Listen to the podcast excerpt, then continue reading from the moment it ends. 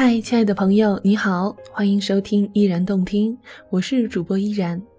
今天我想和你分享一篇来自艾小羊的文章。一个国家好不好，主要看男人。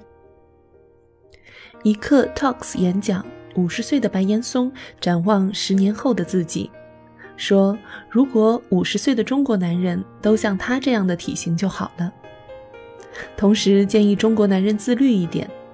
他不担心中国女人的自律性，但非常不喜欢中国男人，尤其是与他同龄的中国男人的自我放任。虽然白岩松老师主要讲体型，其实推而广之，在自律的问题上，近二十年来，中国男性明显被女性甩在了后面。我跟几个媒体朋友讨论这个问题，大家一致的看法是。因为中国男性过得太舒服了，有恐惧才有自律，有自律才有自由。大多数中国男性缺乏对生命、事业、爱情、家庭的恐惧和敬畏，表现在外形上是啤酒肚加地中海，表现在行为上是两性关系中的油腻与工作中的好高骛远。一个三十岁的大龄姑娘跟我抱怨。母亲托人给她介绍男朋友，她问男孩的家里情况，母亲说：“反正是个男的。”他说：“我努力健身，努力工作，努力培养生活的情趣，变得一年比一年更好。但一碰到结婚问题，所有的努力都白费。在老人和媒人眼中，女人过了三十岁，只要找个男的就行。”他的委屈我太理解了。上海人民广场相亲角流行学区房和郊区房的说法，女孩年纪轻是地段好，漂亮是房型好，年纪大了就是郊区房。而男性是银行卡，也就是说，对男性只有一条要求：能赚钱。其实这条要求极具弹性，如果家里能给买套房子，男性工作稳定。不一定能赚钱，也是绩优股。我做过相亲活动的分析员，一个二十八岁男生，普通的银行柜员。无论什么样的女孩坐到他面前，他第一句话就是：“我没打算结婚，我还年轻，没有必要这么着急结婚。”有女孩直接怼他：“那你来这儿干嘛？”他回答：“找对象啊，先玩一玩呗。”那一刻，我觉得他特别油腻。后来问活动的主办方，主办方说没办法，他这样的男孩太受欢迎了，工作稳定，单位体面，外形也不错。如果这三个条件放在女性身上，人们至少还要挑剔她的年龄、性格、家务能力，甚至身材、体型。连女孩收入高、太独立，有时也是错。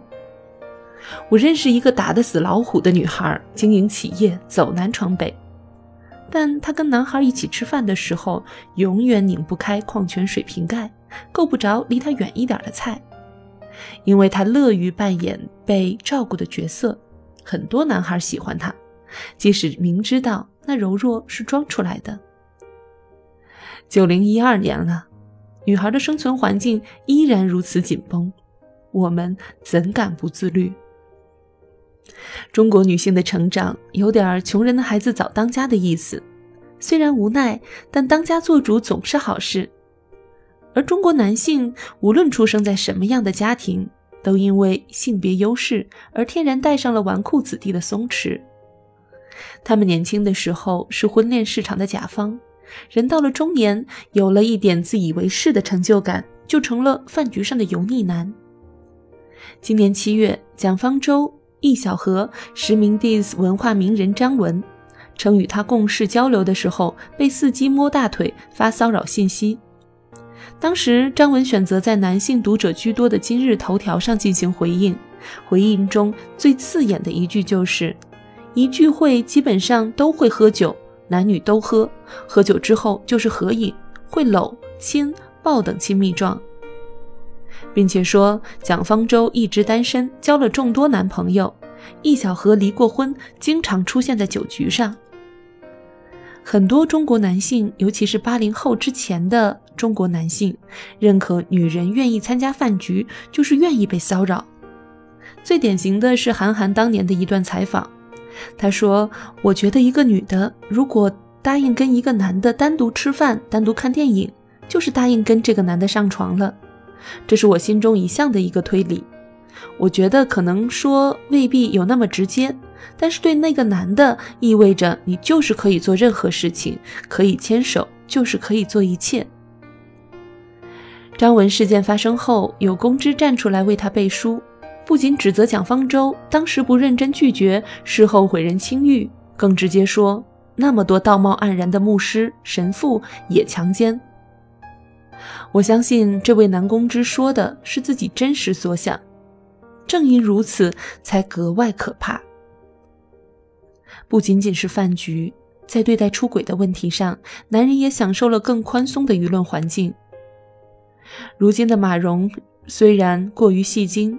但回想前年铺天盖地的网络暴力，你很难确定这个姑娘天生就这么二，还是被网络暴力搞得有点神经了。刘强东在美国被免于起诉，无数男网友为他点赞叫好，当时女主立刻被打上了色诱、勾引的污名。哪个男人不偷腥，既是男人的遮羞布，也是女性原谅男性的救命草。正是这种宽容的环境，使中国男性丧失了自律的动力。所以我经常说，男女平权不仅是给女人松绑，同时也会让男性变得自律而强大。上周在饭局上见到一个体面的中年男，不仅身材保养得当，而且学识广博，热爱运动，谈吐优雅。他有一段很有意思的八卦史。三十五岁时，该男出轨女下属，本来觉得这是男人都会犯的错，没想到不仅太太坚决要离婚，还与女下属建立同盟，搞得他几乎净身出户，双胞胎女儿的监护权也丢了。太太坚决离婚的原因是出轨触犯了他的底线，女下属插刀的原因是他泡人家的时候说跟太太关系破裂，三年没有性生活了。而事实上，两夫妻感情不错，性生活频率平稳。开始他觉得自己特别倒霉，为什么别人家的太太都能忍，他家的不行？还有跟女下属说的情话，不就是男人的套路吗？有什么好受伤的？在人生的至暗时刻，曾经住在他上铺的兄弟拉了他一把。上铺的兄弟游历欧洲多年，说他被国内的环境惯坏了。在法国跑步、健身、学烹饪的都是男的，哪像你们天天挺着个身怀六甲师的肚子，除了工作没有任何生活情趣和兴趣爱好，还好意思聊这个泡那个。再婚后，他开始健身、旅行、读书，让生活情绪和兴趣爱好消耗多余的荷尔蒙。八卦听完，我对他的兄弟肃然起敬。新东方的俞敏洪老师前段时间因为不当言论引起轩然大波。他说：“国家好不好要看女性好不好，女性的堕落会导致国家的堕落。”于老师认为，抬高女性就是尊重女性。其实，女性需要的不是刻意的抬高，而是自然而然的平等。如果女孩在饭局上被欺负，大家都在讨论这个女孩该不该去饭局。为什么不反抗？以及她穿了什么？这个国家是堕落的，因为本质的问题是男人为什么不自律？如果女孩不想找月薪三千块的男朋友，大家都在讨论女孩为什么拜金？拜金会不会毁掉一个国家？这个国家是不明智的，因为问题的本质是男孩为什么不上进？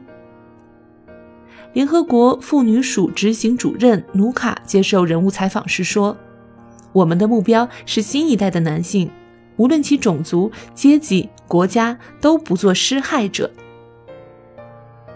不要怪女性走得太快，要看看男性是不是走得太慢。是男性的自律决定了一个国家的文明发展水平。”最近，木村拓哉接受内地媒体的采访，谈自律的秘诀。他说：“世界上还有很多更优秀的人存在，要清楚的接受、意识到这一点，意识到他们的存在，才能刺激自己的进步。木村拓哉以盛世美颜出道，英年早婚，婚后零绯闻。如今女儿出道，他在新浪开通微博，迎来事业第二春。经常有人说，女性天生专一，男人天生花心。